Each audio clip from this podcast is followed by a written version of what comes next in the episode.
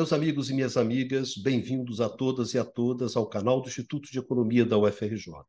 Eu sou Ronaldo Bicário e esse é o Conversa sobre o Mundo Contemporâneo, uma mesa redonda que debate as questões mais importantes que estão acontecendo hoje no mundo. Nesse Conversas 71, nós vamos conversar com vocês sobre a disputa tecnológica entre Estados Unidos e China. Uma disputa que tem se acirrado fortemente nos últimos anos e que faz parte, evidentemente, de uma disputa maior, de uma disputa comercial, de uma disputa geopolítica entre esses dois países, entre esses dois polos importantes dentro e poderosos dentro do sistema internacional e que envolve também um conjunto de países, na verdade, os outros países. Então, essa não se trata apenas de uma disputa entre China e Estados Unidos. Envolve a Índia, envolve Rússia, envolve Europa, envolve os países latino-americanos, envolve o Brasil, enfim, tudo junto e tudo misturado, como diz a galera, é que nós vamos discutir nessa disputa entre Estados Unidos e China, essa guerra tecnológica entre esses dois grandes países. Bom, para a nossa mesa redonda, nós temos hoje Numa Mazati. Tudo bem, Numa? Tudo bom, Micalion? É, de uma certa... com vocês. De uma certa maneira, né, Numa, a gente retoma a nossa discussão lá, última, né, sobre o G20, sobre os BRICS. É uma, provo... É uma prorrogação, um aprofundamento de um... uma parte importante. Né, dessa... É, dessas, dessas, dis... dessas disputas internacionais, né? Eduardo Bachan, tudo bem, Bachanzinho? Bem, boa noite, Bicalho. É, teremos muito a falar né, sobre o futebol carioca, né?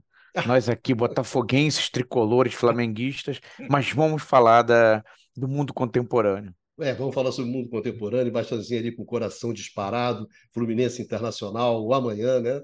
Semifinal Bom, na realidade, quando o programa, hoje estamos gravando numa terça-feira, né? É, excepcionalmente, quando o programa for ao ar, né, na realidade a gente já vai saber o que aconteceu, né? Já, já. Eu só no, Beira, no gigante da Beira Rio. Exato. Mas vamos lá, sou, vamos para o Eu só estou esperando aqui o técnico do Botafogo ser demitido. Já isso. caiu o Bruno Lage? Até agora não sabemos. Existem apenas. Um saem, outros chegam, sai, né? Adenor Bach, o Tite, parece que vem para o Flamengo, enfim. Isso, olha Mas só. Vamos, tem... vamos, vamos falar do mundo contemporâneo. Vamos falar antes que o, que o Prado aqui deu esporro na gente. Pradinho, grande Isso, Pradinho, é. tudo bem? Já está nervoso. pois é, né? Para não falar em futebol, vamos... hoje o tema é muito interessante e vamos, vamos continuar a conversar sobre essa disputa, que afinal de contas é um dos temas quentes da atualidade. É isso aí, Prado. Bom, enfim, senhoras e senhores, meus amigos, minhas amigas, vamos para a nossa mesa redonda. Lembrando para vocês que vocês podem sempre encontrar esse programa no formato de podcast, no canal IE-FRJ vocês encontram todos os programas do canal do Instituto de Economia em podcast. Pradinho, apresenta o tema. Vamos lá. Uh, 1972 foi uma data de reaproximação entre os Estados Unidos e a China. Depois de um longo processo em que a China cresce, eh, se transforma de um país com uma grande população mas uma participação na economia mundial muito pequena, num país extremamente importante, é, e um grande parceiro comercial e parceiro de investimento dos Estados Unidos, uh, nós começamos a ver um processo de mudança na relação bilateral entre a China e os Estados Unidos uh, fundamental. O, em 2011, Barack Obama, numa viagem à Austrália, informa ou declara que a política externa americana está, para usar a expressão da época, pivoteando em direção à Ásia, ou seja, está mudando a sua ênfase em direção à Ásia. A partir desse momento, inicia-se um processo crescente de enfrentamento uh, dos Estados Unidos com referência à China, em especial de tentativa americana de conter a, grande expansão da China e conter o desenvolvimento tecnológico eh, da China, que começa efetivamente a se mostrar capaz de superar os Estados Unidos em várias áreas. Essa disputa, muito cedo, em 2016, por exemplo, ela já se transforma num, num, numa disputa que envolve também a Europa. Quando a China abre o Asia Infra Infrastructure Investment Bank, que é um, um banco de, de infraestrutura que, de certa forma, eh, já estava ligada ao projeto da China de expandir, vai ser chamado depois das novas rotas da seda, já vai encontrar uma imensa resistência dos Estados Unidos em permitir que seus aliados participem desse processo. Vários aliados europeus americanos vão se aproximar na China nesse momento, mas o que vai acontecer é uma forte reação americana contra. Posteriormente, nós vamos ter o Trump é, se apresentando como um imenso, um grande adversário da China, impondo várias restrições às importações desse país. Isso continua no governo Biden. Agora, recentemente, 9 de agosto, o governo Biden faz uma ordem executiva, como eles chamam, na verdade, é um decreto que reduz ou que estabelece uma série de limites para investimento na indústria de semicondutor da China, na indústria de computação quântica e na indústria de inteligência artificial. Isso se complementa com uma série de outras medidas administrativas vinculadas à questão de segurança nacional chinesa, que vai afetar esse comércio bilateral. Agora, o que é interessante, apesar disso, apesar de todas essas restrições, as relações econômicas entre a China e os Estados Unidos ainda se mantêm muito, muito grandes e sólidas, no sentido de que a China continua sendo o terceiro parceiro comercial dos Estados Unidos, embora ela tenha caído a participação da, das exportações chinesas, tenha caído de 22% para 16% na economia americana, ela ainda se mantém como um, imenso, é, com grande importância para o suprimento do mercado interno nos Estados Unidos. Isso, de alguma maneira, apesar de todas essas reações, parece não se reduzir de maneira importante. Por outro lado, essa disputa também toma uma dimensão mais dramática, principalmente na área de semicondutores. É um tema que entendo que a gente pode se, se aprofundar no decorrer do programa, mas para lançar aqui a conversa, o nosso ponto de partida é isso daí. A partir de 2011, nós vamos ver uma situação de uh, afastamento e tentativa, de alguma maneira, de controlar e de segurar o crescimento chinês, de segurar o desenvolvimento tecnológico chinês, de impedir a China de continuar avançando e o, de, de alguma maneira, rompendo com a relação anterior, onde o crescimento da China e o crescimento dos Estados Unidos se retroalimentava através das chamadas cadeias produtivas globais. É isso para a gente começar. Valeu, Pradinho. Numa, Então, uh, essa questão, como já foi colocado pelo Luiz Carlos, essa questão da, da disputa tecnológica entre China e Estados Unidos, na verdade, se inscreve uh, numa evolução global da, da visão sobre, em particular, política industrial, né, política tecnológica, que uh, estão sendo reabilitadas uh, muito recentemente, na verdade, por uma série de elementos, de evoluções que têm a ver tam, tanto com mudanças estruturais quanto com uh, eventos, vamos dizer, mais pontuais. Tá? Ponto de vista estrutural, o que a gente observa é que, uh, de facto, a rivalidade entre China e Estados Unidos, do ponto de vista geopolítico, do ponto de vista comercial, do ponto de vista produtivo é algo que se configurou com cada vez mais força desde o início da década de 2000. Tá? Os Estados Unidos, como foi relembrado pelo Luiz Carlos, tiveram interesse numa pungência da economia chinesa uh, no âmbito da disputa geopolítica da Guerra Fria, na década de 70. Depois usaram a Ásia, de forma geral, e a China em particular, como um, um reservatório de mão de obra barata para conseguir baratear, portanto, a produção de bens manufaturados.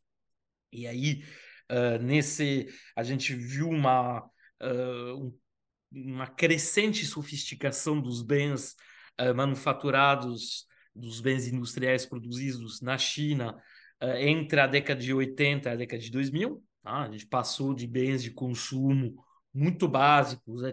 tipicamente, sei lá, equipamento de plástico,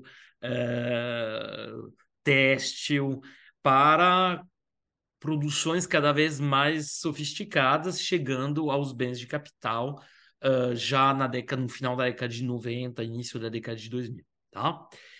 E um país que, na verdade, uma região, é, de forma mais geral, no caso asiático, que estava inserida, na verdade, numa visão de política econômica e de política produtiva americana uh, que precisava de uh, bens manufaturados baratos né, para compensar, em particular, a estagnação ou até a queda dos salários reais observada depois da revolução reganiana, né, da revolução neoliberal do início da década de 80. Então, algo que, na verdade, era parte de uma estratégia interna dos Estados Unidos, é, escapou ao controle do seu idealizador né, inicial e a China passou a ser um concorrente uh, crescentemente perigoso para os Estados Unidos, ao ponto que representa hoje um verdadeiro polo alternativo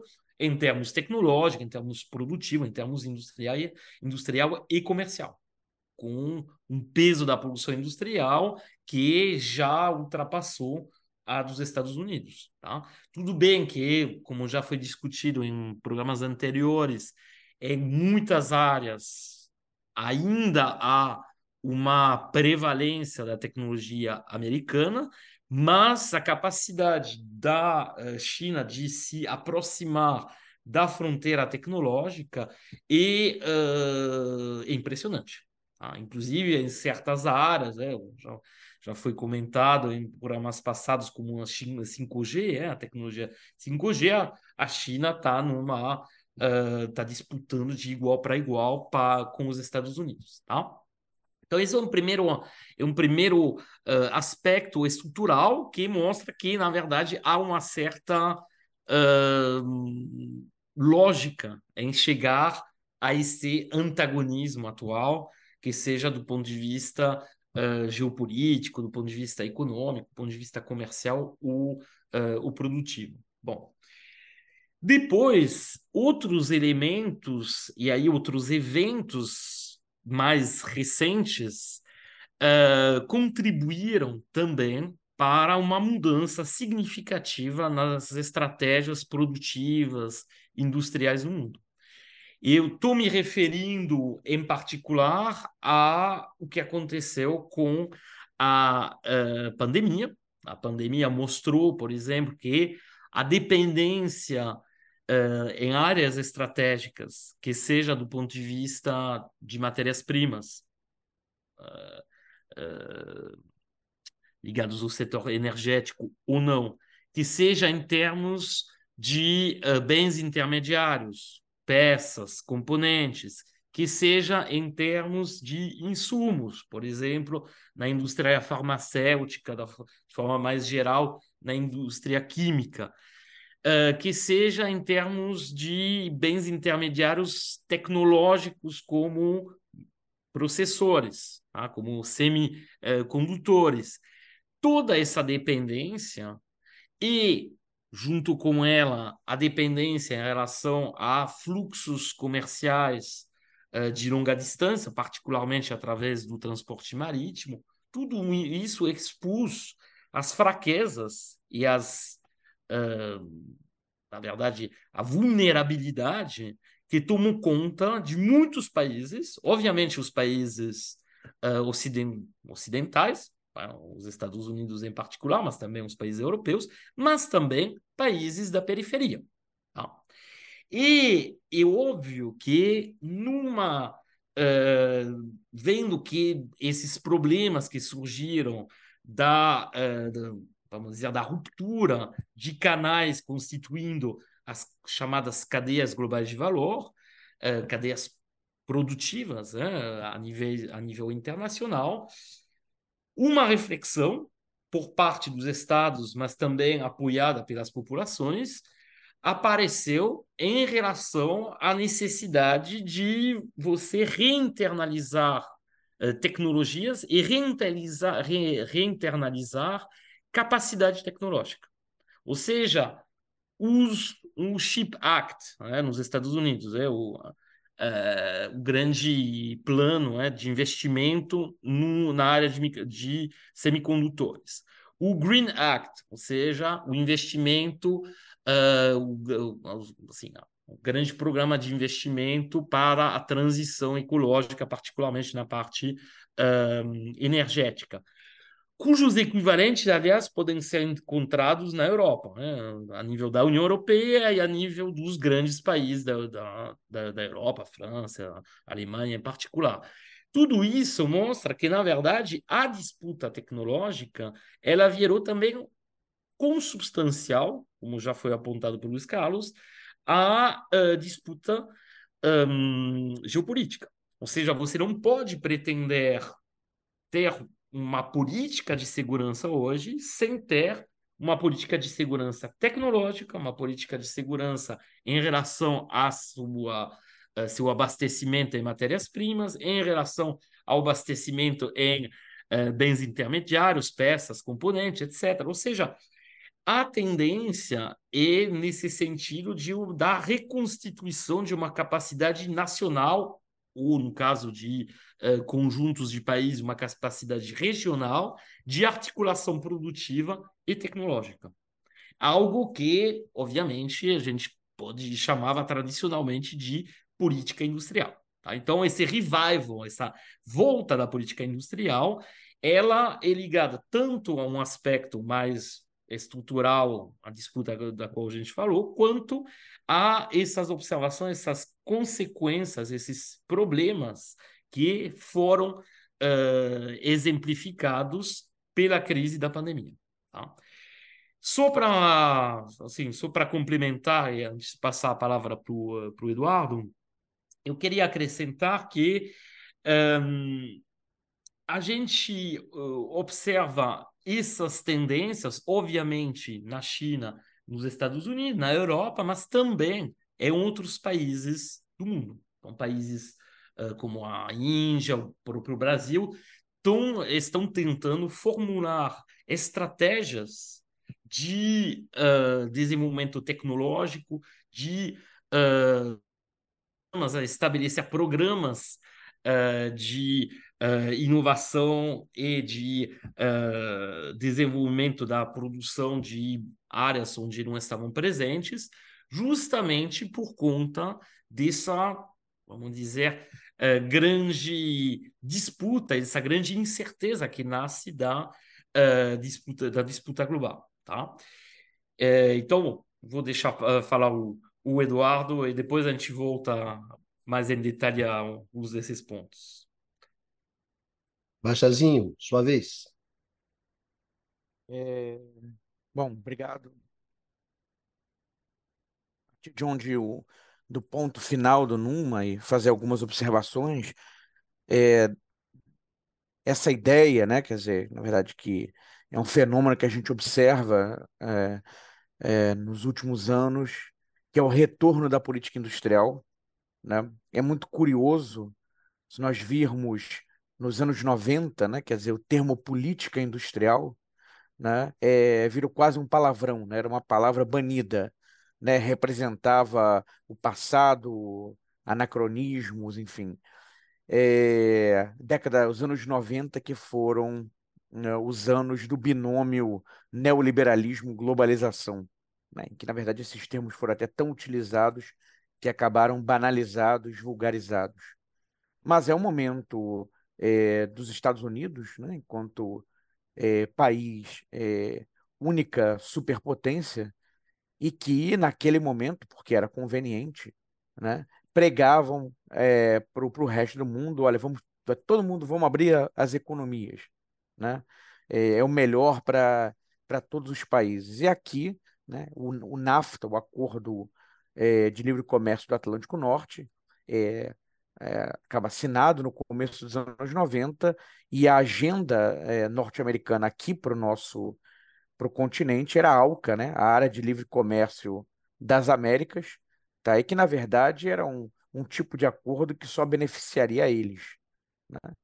É, que não teria maiores contrapartidas para as economias em desenvolvimento do continente. Acho que o Luiz Carlos depois pode falar, o Luiz Carlos conhece muito bem essa história, né? É, e bom, e agora, quer dizer, é, diante de uma ameaça real da China, nos últimos, a China que em algum momento chegou a ser nação mais favorecida comercialmente com os Estados Unidos, tinha uma tinha benefícios, né? Essa é uma realidade que já ficou muito para trás e na última década, pelo menos, é, houve uma série de iniciativas norte-americanas no sentido da contenção econômica, né? Sem entrar na dimensão geopolítica, mas da contenção econômica é, da China. Né? E aí eu faria, queria fazer algumas observações, em particular, sobre é, as disputas é, em relação ao, ao 5G, enfim, da, é, a, agora eu sempre fico na dúvida, como se fala se é Huawei, Huawei, Huawei, Huawei né? É, da Huawei com, com a Apple, né? Porque é, em 2019, o, os norte-americanos impuseram é, sanções né, à Huawei, a Huawei é, que deixaram a empresa chinesa, né, a empresa chinesa ficou alijada né, é, do acesso a chips e softwares norte-americanos para fazer smartphones 5G. Tá? E com esse movimento, é, a Apple acabou tomando, né, se tornando a principal, é, é, passou a dominar as vendas na China de smartphones. Né? Eu queria aqui compartilhar a tela com uma matéria que saiu hoje no. Saiu hoje, não, perdão, só no dia 20 de setembro no Financial Times, que inclusive discute essas questões, tem algumas das informações que eu trouxe aqui, tá? É... Deixa eu colocar.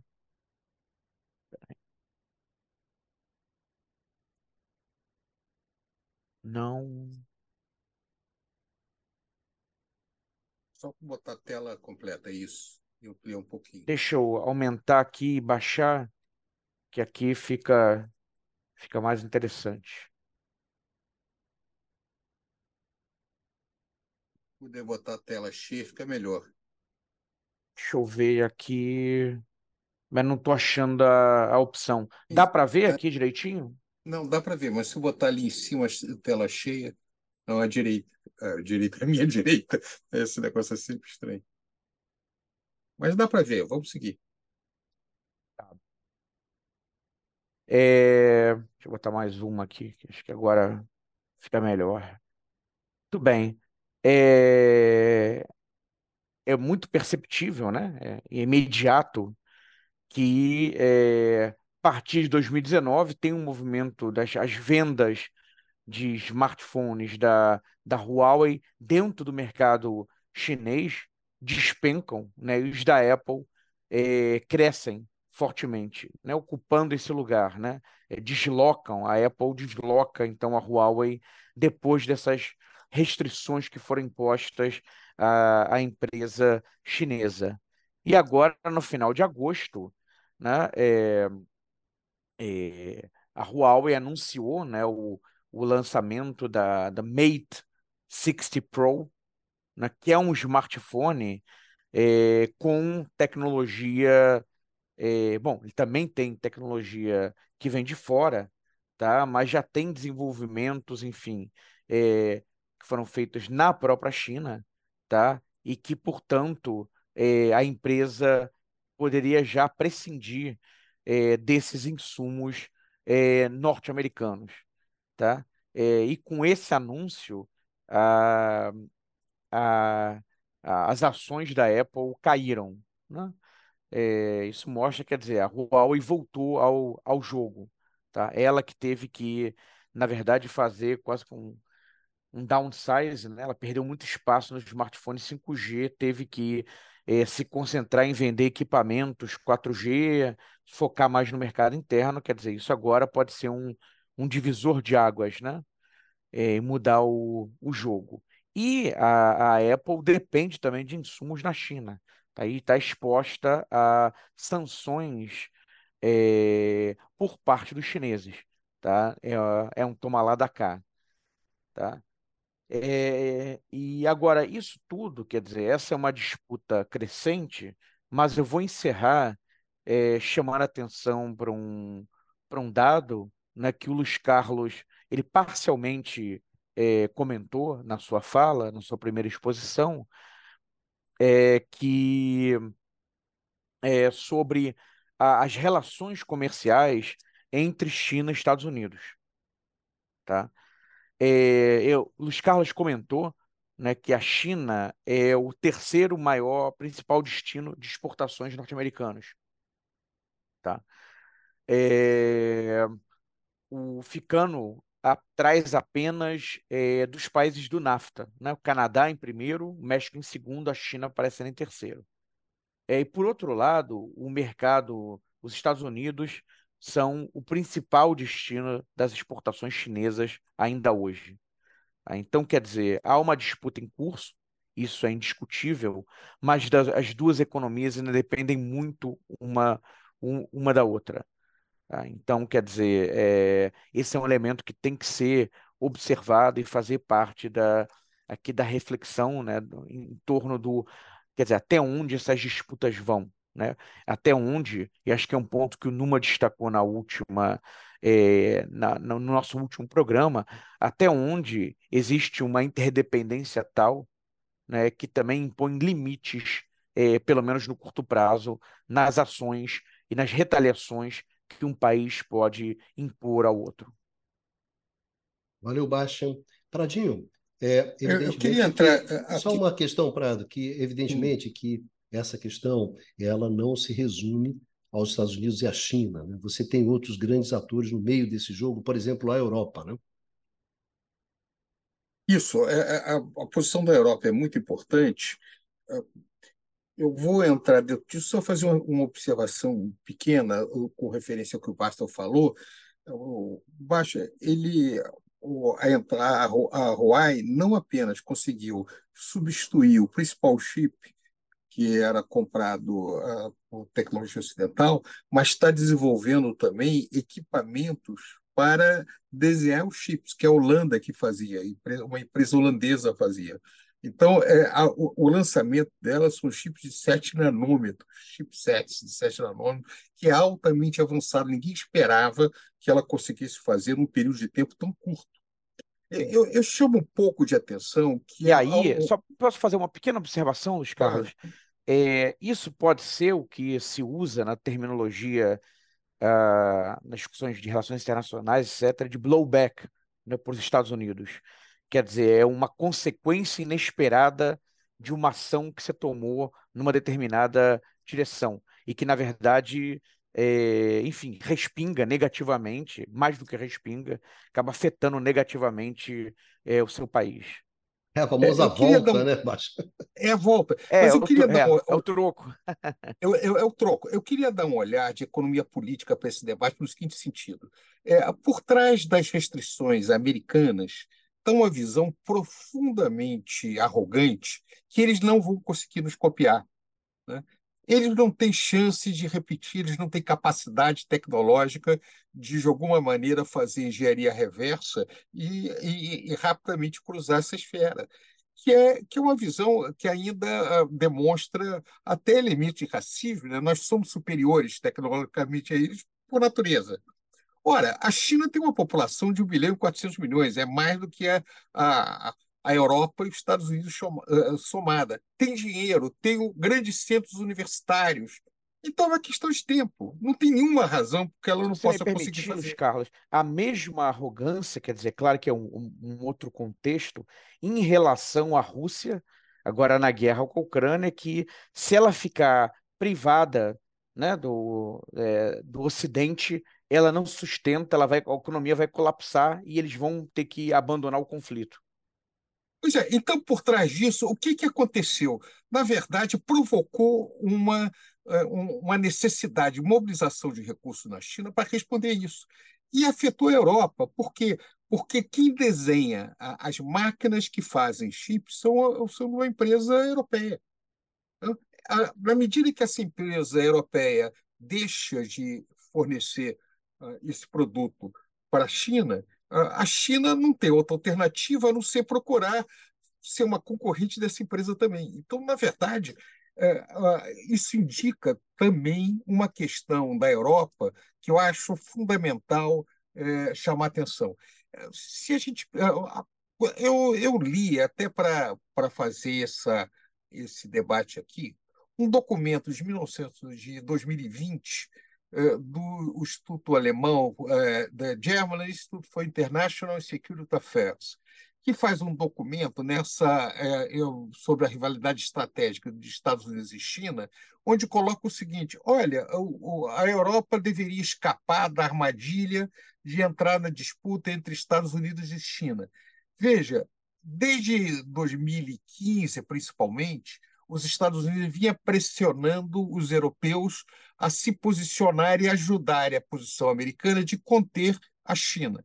Este ano, o governo alemão lança um documento né, em inglês que eles chamam Strategy to China, Estratégia para a China. E esse documento começa a fazer a seguinte afirmação: a China é simultaneamente um parceiro, um concorrente e um rival sistêmico da Alemanha. Ora, a China deixa de ser é, é um grande parceiro comercial para ser um rival sistêmico. Que maluquice é essa? Então, a explicação que é o seguinte: é que a China mudou e nós temos que mudar também, porque, afinal de contas, a China está procurando é, aumentar a dependência do resto do mundo dela e reduzir a sua dependência do resto do mundo. Ou seja, o governo alemão compra a, o discurso americano de ou está comigo ou está contra mim. Puxa a, Europa para se aliar ao governo americano contra a China, que vai diretamente contra o interesse, em especial da Alemanha e da Europa, que tem um potencial comercial gigantesco com referência a esses países. Então, nós começamos a ver também um, um subproduto da disputa da guerra tecnológica entre os Estados Unidos e China, é que a Europa, que é o grande parceiro estratégico aí, americano, se coloca na guerra como um, como um aliado americano disposta a se prejudicar, se preciso for, para reforçar a posição americana na guerra tecnológica. É interessante que a China vem mostrando também capacidade de, de, de, de responder a isso. De início, a China não queria ter uma, uma área de influência técnico-política, para usar uma expressão, mas ela começa a se sentir obrigada, de alguma maneira, a responder. A, a primeira resposta que ela faz é em cima de uma, de uma empresa ah, coreana. Né? É, é, gozado, os chineses têm um, uma, um dito que eu acho interessante: matar a galinha para espantar os macacos. Né? Então, ele escolhe uma empresa, que é Micron, e por simplesmente proíbe essa, essa empresa de operar uh, no, na China. É uma empresa que vendia produtos de, de uh, para componentes para computação, chips, etc. A pergunta é a seguinte, mas afinal de contas, por que elas? Tem outras empresas maiores que ela não faz isso. Claramente, a China mostra uma disposição sinaliza que ela também vai retaliar. Agora, recentemente, ela já começa a retaliar a Apple. Ela proibiu, por exemplo, que funcionários públicos chineses usassem o equipamento Apple dentro de empresas públicas chinesas. Ou seja, é, ela. Na verdade, eles já controlavam algum tempo. Está sem som, está mas... baixo. Ah, desculpa. Tem um papo que eles controlavam já há algum tempo, mas de todo modo, isso foi, se tornou público agora, né? Claro, que isso é uma resposta, dizer, olha, agora nós não estamos precisando mais de vocês, vocês vão ver como é que nós vamos responder. É, ou seja, essa disputa que era uma disputa tecnológica. Você tem uma disputa também, inclusive, lá na, na OMC, que a China entrou de cabeça na questão de padrões tecnológicos. Tem uma série de disputas que entram no, no bojo desse contexto. Maior ou menor importância em diferentes setores, mas que vão se acirrando. Nesse sentido, eh, os países começam a ter que se posicionar como é que eles ficam. A Europa já colocou claramente que ela está do lado americano. Países chamado BRICS em geral se colocam numa posição neutra. Brasil, em tese, é, Índia é, se colocam numa posição.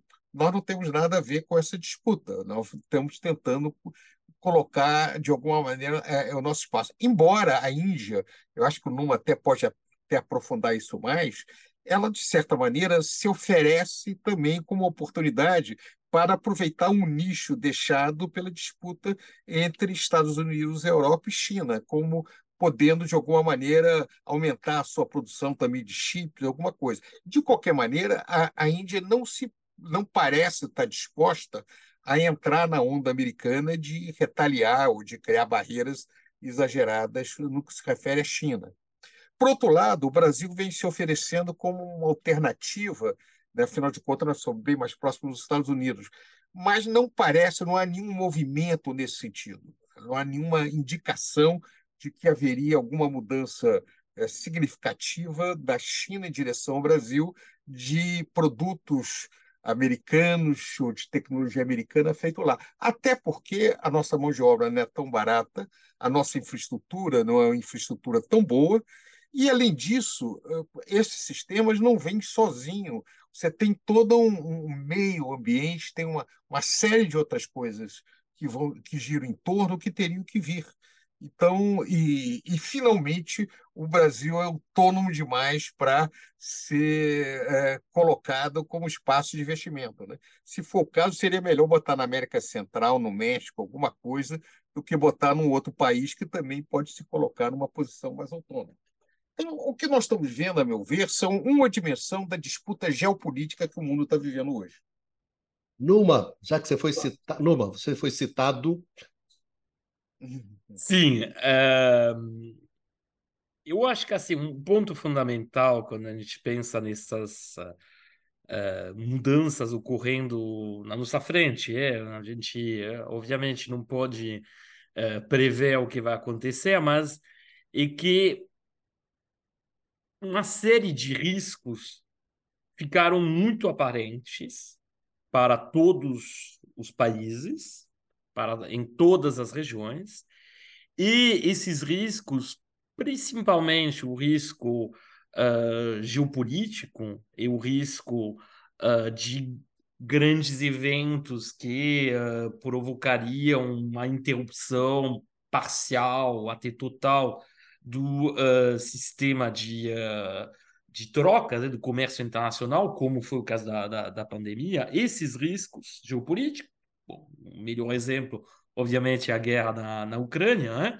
uh, e as consequências que ela teve, em particular, do ponto de vista energético, mas futuramente a gente pode pensar em riscos geopolíticos muito maiores, né? imaginamos que a guerra comercial tecnológica entre uh, Estados Unidos e China uh, suba de, de nível, continue se aprofundando e que comece a haver umas uh, re, assim, medidas de retorção entre os, entre, os, os países, de sanções cruzadas que levariam à paralisação parcial né, da, uh, das trocas e do comércio uh, da China com os países do bloco ocidental e vice-versa, né?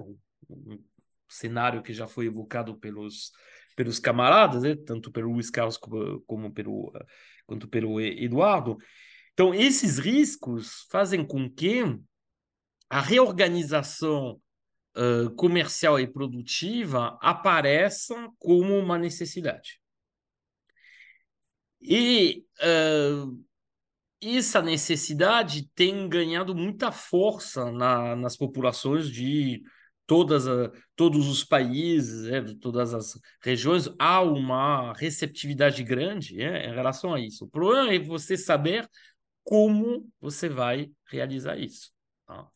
Porque uh, a lógica, se a gente for pensar assim na uh, ponto de, de chegada é, de, de uma estratégia de reinternalização dos processos produtivos e tecnológicos, seria a constituição de blocos coesos do ponto de vista geopolítico, ou seja, de países aliados, né? que, uh, portanto, organizariam espécies de uh, mercados, uh, do ponto de vista comercial, produtivo e tecnológico, dentro do, do bloco.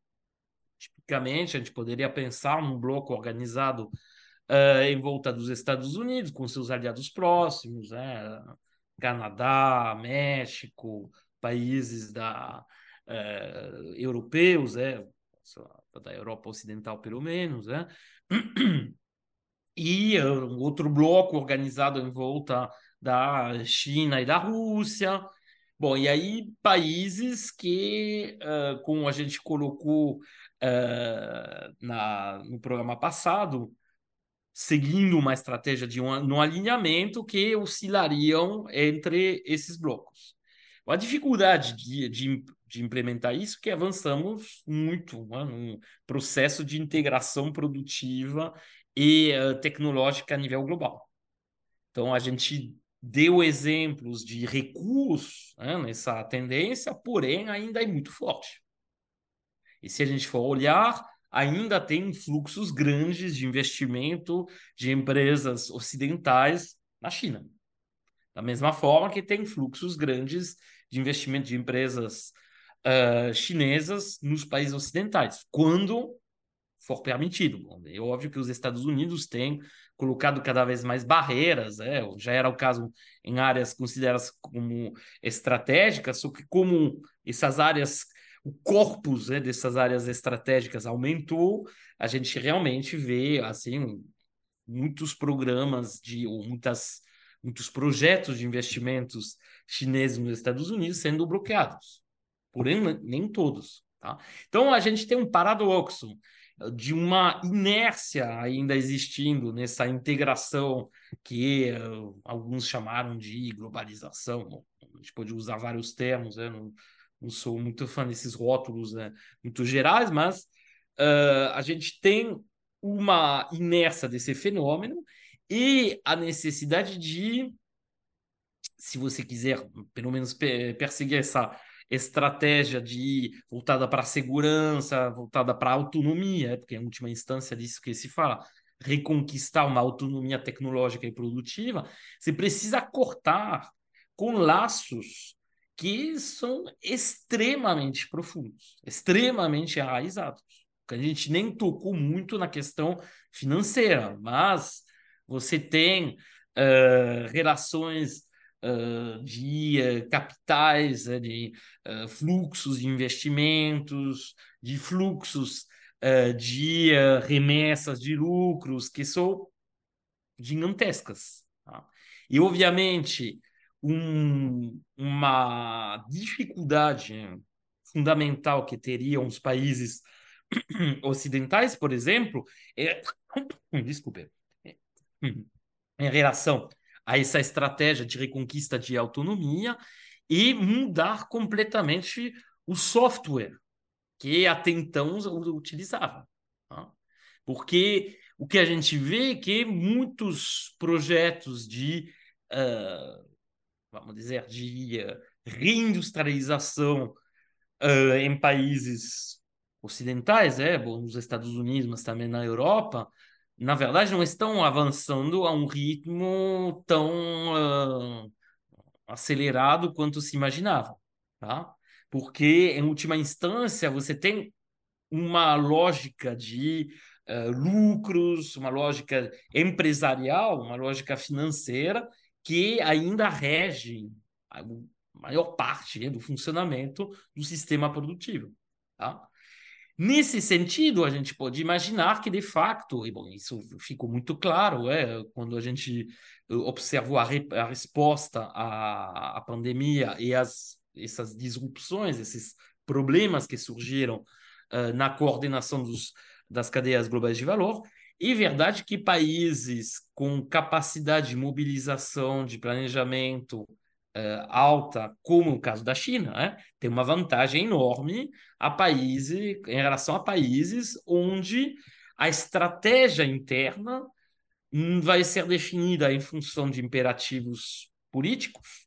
Então, você pode ter facilmente mudanças nas estratégias. A gente viu as mudanças que existiram entre a administração Trump e depois a administração Obama. A gente viu, se a gente pegar o caso do Brasil também, a mudança que tem entre a presidência do uh, Bolsonaro e depois a presidência do Lula em relação à uh, questão da política industrial. Então, você tem elementos internos que vão poder contaminar consideravelmente a elaboração e, na verdade, a capacidade, mais do que a elaboração, a capacidade de sustentar uma estratégia, uh, vamos dizer, contínua, uma estratégia consolidada uh, de uh, voltada para a implementação de política industrial, ou seja, a criação desses elementos. Porque, por exemplo, se a gente pega a questão do meio ambiente, a questão da transição verde, a gente sabe que em países onde existe um espaço de disputa democrático, não há uma, uh, vamos dizer, um consenso em relação a isso. Inclusive, tem virado mais recentemente em muitos países uma questão de eh, disputa política. Alguns defendendo a necessidade dessa transição verde, outros, pelo contrário, dizendo que ela uh, não, tem, não tem que acontecer, com uma instrumentalização de, assim, de ambos os lados. Né? Então, a gente vê que uh, nem todos os países são iguais, entre aspas, em relação à sua capacidade de implementar políticas industriais de longo prazo, e, portanto, eh, em relação à sua capacidade de reinternalizar a produção. E para encerrar, antes de passar a palavra para o Eduardo, uh, a questão é que a China não precisa disso. A China já, em termos produtivos, termos de, de inovação tecnológica, ainda é dependente em muitas áreas, mas cada vez menos, como foi apontado pelos camaradas. Tá? Mas em termos produtivos, a China tem uma produção industrial que cobre todo o leque do que um país necessita. Tá? Então, na verdade, essa questão da, de uma, entre aspas, uma evolução mais autártica dentro de um bloco, na verdade, no caso da China, já existe no país. No caso dos Estados Unidos, já é mais complicado. Tá? E no caso dos países europeus, nem se fala. Então, na verdade, a, o tamanho do esforço que você vai ter que fazer para uh, implementar essas estratégias é, de uh, reinternalização da produção, da, da, da capacitação tecnológica, provavelmente o caminho é mais demorado e mais complicado e mais custoso do lado ocidental e também, obviamente, dos países do, do sul global do que do lado chinês. Tá? Mas, Eduardo, por favor. Bastanzinho, já que você foi chamado, né? foi chamado na roda. Na verdade, eu só queria fazer uma, uma observação acerca de um ponto que foi é, tratado aqui. Na verdade, sei, Numa e, e Luiz Carlos evocaram um pouco o caso europeu. Né? Eu me pergunto até que ponto nessa disputa, do ponto de vista, vamos dizer, dos é, dos daqueles que não são os protagonistas, né, Estados Unidos e, e China, até que ponto não tem também um jogo retórico na, na, né, né, nesses movimentos? Porque, bom, houve a, é, é, o banimento né, da, da Huawei por parte de, de alguns países, pensando na Europa, né, que está envolvido é, nesse processo. Por outro lado, Agora, em, em uh, agosto, a Ericsson sueca firmou uma parceria com a, com a Huawei. Tá? Em junho sai a notícia que a Huawei participa de 11 projetos tá, financiados pela União Europeia é, num programa de pesquisa e inovação chamado Horizon Europe, que tem um orçamento é, é, muito elevado. Tá? Então, é, eu me questiono né, até que ponto aqueles que são os coadjuvantes, né, os coadjuvantes, é, até onde isso representa né, é, retórica, né, como a gente falava antigamente, para inglês ver ou para norte-americano ver, enfim, até que ponto isso realmente tem se traduzido na prática é, numa clivagem, né, numa separação em relação. Eu estou pegando aqui o caso com a Huawei, eu me concentrei né, nessa, na, nessa empresa, que é uma empresa chave, é, nessa minha, nas minhas, na minha exposição de hoje, né? É, mas vai para além disso, tá? Vai para além disso. E no caso europeu, até seria, né? Se for realmente uma coisa é, que se tem um quê de jogo de cena, seria até é, para eles é, desejável, né? Porque na realidade eles só tomam prejuízo, né? Nesse esse alinhamento do ponto de vista econômico nos últimos tempos, esse é, alinhamento com os Estados Unidos, é, é, estratégico, né, geopolítico, militar, é, tem trazido diversos prejuízos econômicos para a Europa né, e alguns países do, do bloco em particular. Valeu, Baixa. Pradinho, encaminhando aqui já para o final do programa, né? Já tem quase uma hora de programa. Então, Prado, eu gostaria que você encaminhasse aí o final, seus comentários final e encaminhasse, assim como você encaminhou né, o tema no início, eu sugiro que você encaminhe agora o final dessa discussão. Eu acho que essa discussão vai no seguinte sentido. Olha só, você tem agora a expressão, tem se fala no mundo da Europa, de delink, de uh, de alguma maneira, de reduzir o risco. Né? A expressão delink é, seria, ela não é muito clara da maneira que ela coloca. Né? A, a, o, os europeus vêm falando delink, mas não decoupling.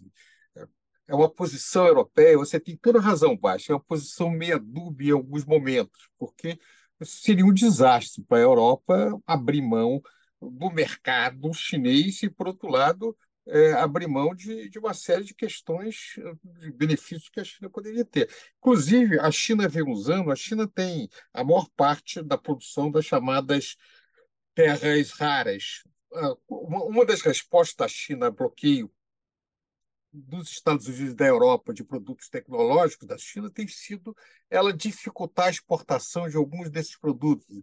A China tem várias cartas na manga que ela pode usar também nessa disputa problema que eu vejo é que você, por um lado, você pode ter empresários pragmáticos que querem continuar fazendo negócio e ganhando dinheiro na China, mas você tem uma opinião pública e os setores de política que, que vão na onda é, americana de, de enfrentamento a qualquer custo, né? sob o argumento de que isso é necessário para manter a liberdade individual. É, como a principal crítica que você tinha à China é que ela não dá muita bola para o que acontece nos outros países, ou seja, principalmente na área financeira, ela não exige contrapartidas. A expressão que era usada no artigo que saiu no Político, uma publicação americana, que ela não, se, ela não estimula a responsabilidade dos outros países. É, ou seja, a China joga sozinha, ela não está preocupada de intervir em país nenhum. Ela é o suficiente grande para uh, levar em conta aquilo que a beneficia, olhando para o seu próprio umbigo nesse sentido. Então, nesse sentido, a China é muito diferente dos Estados Unidos, que é um exportador de ideologia, é muito preocupado com a política interna dos países, é que a China não seja, em nenhuma circunstância, talvez nos países vizinhos da China, ela tenha um pouquinho mais de preocupação, mas certamente ela não tem uma preocupação global de algum modelo moral para impor, algum modelo econômico para impor nos outros países. Agora, o, o, que eu vejo é que esse acirramento ele, ele é real e vai impactar a economia mundial daqui por diante. Porque você tem essas restrições que são feitas por decreto, no caso americano, você tem uh, restrições de empresas europeias, a China, obviamente, responde produzindo aquilo que ela não pode comprar, aí os países europeus, os Estados Unidos, acusam a China de querer que o resto do mundo seja dependente dela e ela não ficar dependente. Ou seja, é uma armadilha circular a natureza do, do, do argumento. Em última instância, a, a razão desse conflito é que os Estados Unidos não aceitam o fato de que ele está perdendo uma posição absolutamente hegemônica na área tecnológica e na área industrial.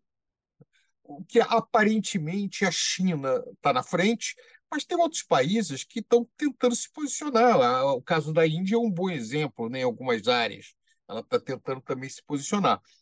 Então, daqui por diante, eu acho difícil prever.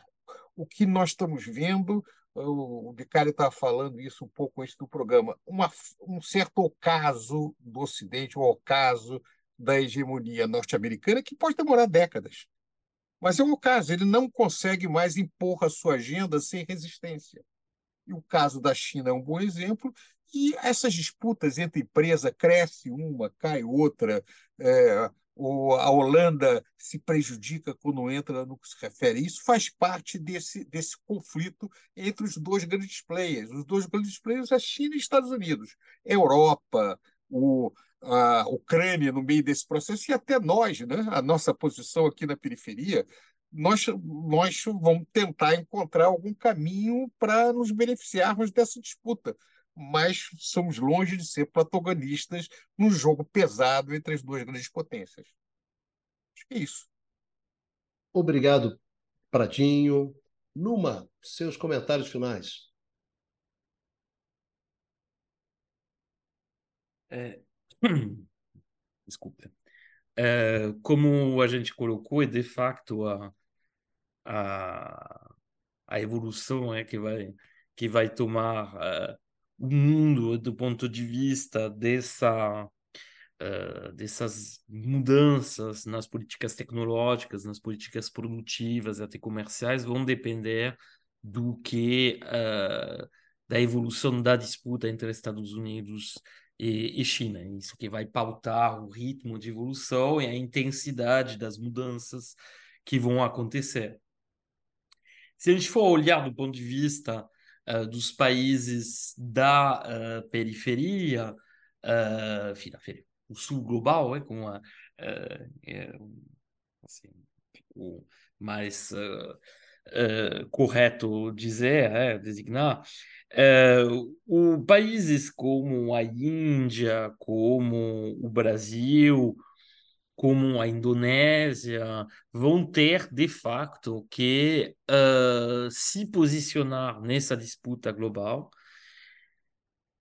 E uh, há um espaço, obviamente, de oportunidades, tá? porque uh, países, como a gente descreveu, conseguiriam uh, manter uma forma de não alinhamento, ou seja, de capacidade de trocar, de negociar, de uh, manter uh, laços uh, diplomáticos, geopolíticos, produtivos, comerciais, vamos dizer, assim, de qualidade, entre aspas, é, ou seja, sem, sem muito antagonismo, com os dois polos, China e Estados Unidos, poderiam tirar muito proveito disso. Ah, então, seria um momento, por exemplo, para esses países desenvolver sua indústria de armamento, porque eles podem uh, ser considerados por muitos países como fornecedores bem menos uh, problemáticos do que a China ou a Rússia de um lado e os Estados Unidos do outro. Da mesma forma, você pode imaginar uma, uh, uma forma de nem benevolência, mas uma forma de uh, não intervenção, né, de não intervencionismo, né, se esses países adotarem políticas industriais, políticas comerciais uh, voltadas para o desenvolvimento dos seus setores estratégicos. Tá? ao contrário do que podia acontecer 20 anos atrás, por exemplo, ou até um, lá, 10 anos atrás. Tá? Então, eu acho que tem um espaço de oportunidade para esses países, só que nada garante que essas oportunidades vão se converter em mudanças. Isso vai depender de articulações internas, das relações que vão se. Uh, as relações de força entre os blocos de poder. Então, a gente viu, por exemplo, no exemplo brasileiro, que isso pode mudar muito rapidamente. O exemplo argentino mostra que uh, a atual receptividade em relação ao desenvolvimento de uh, tecnológico, de política industrial, de laços mais fortes tecnológicos com outros países do sul global, e algo que pode ser completamente uh, abandonado caso os candidatos de direita, que seja o Millet, obviamente, mas também a Burris, vençam as eleições, porque esses dois candidatos, por exemplo, já afirmaram que sairiam dos BRICS, né, onde a, a Argentina acabaram de entrar, né? Exatamente. Acabaram de então, entrar, né? Na verdade, em muitos países, a questão que vai se colocar é justamente uma questão de capacidade de formulação, como tinha falado um pouco antes, é, de formulação de, uh, de na verdade, de se manter né, numa opção estratégica uma opção de justamente afirmação tecnológica, afirmação comercial, afirmação produtiva. Tá? E nada garante que isso aconteça. Que os equilíbrios internos políticos que podem uh, fazer mudar essas orientações estratégicas, eles são extremamente frágeis. Tá? Eles são pautados pelas eleições em muitos países. Então, isso é algo que a gente, na verdade, já comentou sobre inúmeras vezes sobre a capacidade de formar políticas de desenvolvimento econômico. Tá? Se você tem uma, um, uma estratégia de desenvolvimento econômico, ela vai funcionar se ela for aplicada no longo prazo. E certamente não vai funcionar se a cada quatro, cinco anos, seis anos, enfim, dependendo do regime uh, institucional do país, você tem uma mudança completa de uh, direção nessa, uh, nessas estratégias. Tá? Então, uh, é provável que esse, os países que tradicionalmente têm uh, essas mudanças políticas, essas mudanças vão também passar por mudanças uh, também nas, nas suas estratégias, vão ter dificuldade em manter uma estratégia. Nesse sentido, a Índia pode ser um contra-exemplo porque apesar das mudanças políticas importantes que acontecem, há uma certa permanência em termos de inserção geopolítica, ou seja, a Índia nunca abandonou a sua posição de no alinhamento, há uma capacidade tecnológica já eh, existindo, há uma necessidade também de desenvolvimento socioeconômico fundamental pelo tamanho da população do país, há a possibilidade, como já teve a, a China anteriormente, através desse enorme mercado interno, de você direcionar compras públicas para uh, justamente estimular a política industrial, ou seja, a, a, a Índia pode se tornar, pode ser sim capaz de ser uma alternativa produtiva, não necessariamente uma alternativa, mas ser um complemento tecnológico, produtivo, comercial. Tá? E a, o antagonismo da, da Índia em relação à China, tanto em, na questão da, Uh, vamos dizer, da, dos limites territoriais, né, da, da, fronteira, definição de fronteira entre os países, quanto em termos de influência regional, isso estimula uma forma de nacionalismo econômico na, na Índia que é, obviamente, um pré-requisito, né? uma condição necessária, porém não suficiente para você implementar uma estratégia de longo prazo em termos de política industrial, eh, de desenvolvimento de capacita capacitações e capacidades né? produtivas, tecnológicas uh, autóctonas. Mas tudo isso são, uh, são perspectivas, tá?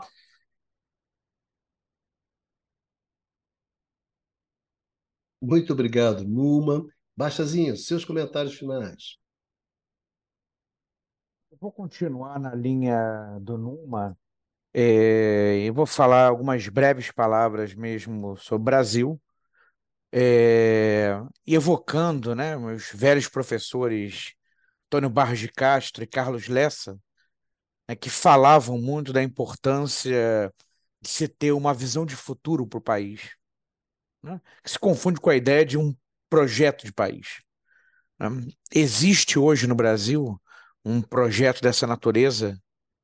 E caso exista, né, é, existem elites dispostas né, e capazes de mobilizar esse projeto, de levar ele adiante? Né? Bom, com hiperfoco em regras fiscais, né, realmente fica um pouco difícil né, você ter algo dessa, é, desse tipo. Né?